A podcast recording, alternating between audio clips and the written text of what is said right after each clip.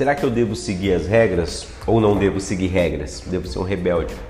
A gente precisa entender que as regras são feitas para o homem e não o contrário. Não é o homem que foi feito para a regra.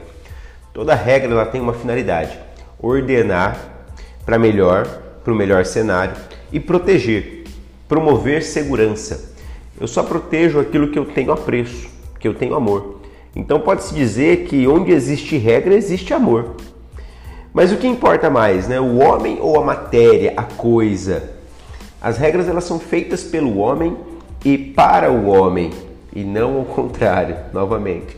Muitas vezes nós nos sacrificamos em demasiado pelo trabalho, pelas pessoas e nos esquecemos da função principal das regras: amar e proteger. Amar e proteger. Mas amar e proteger quem?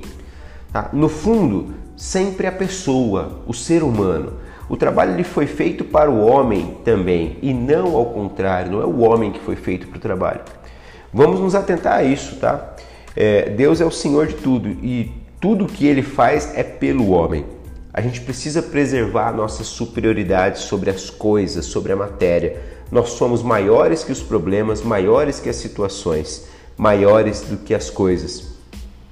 E o mais importante, quando o homem estiver sendo prejudicado, quando o ser humano estiver sendo prejudicado, quebre a regra.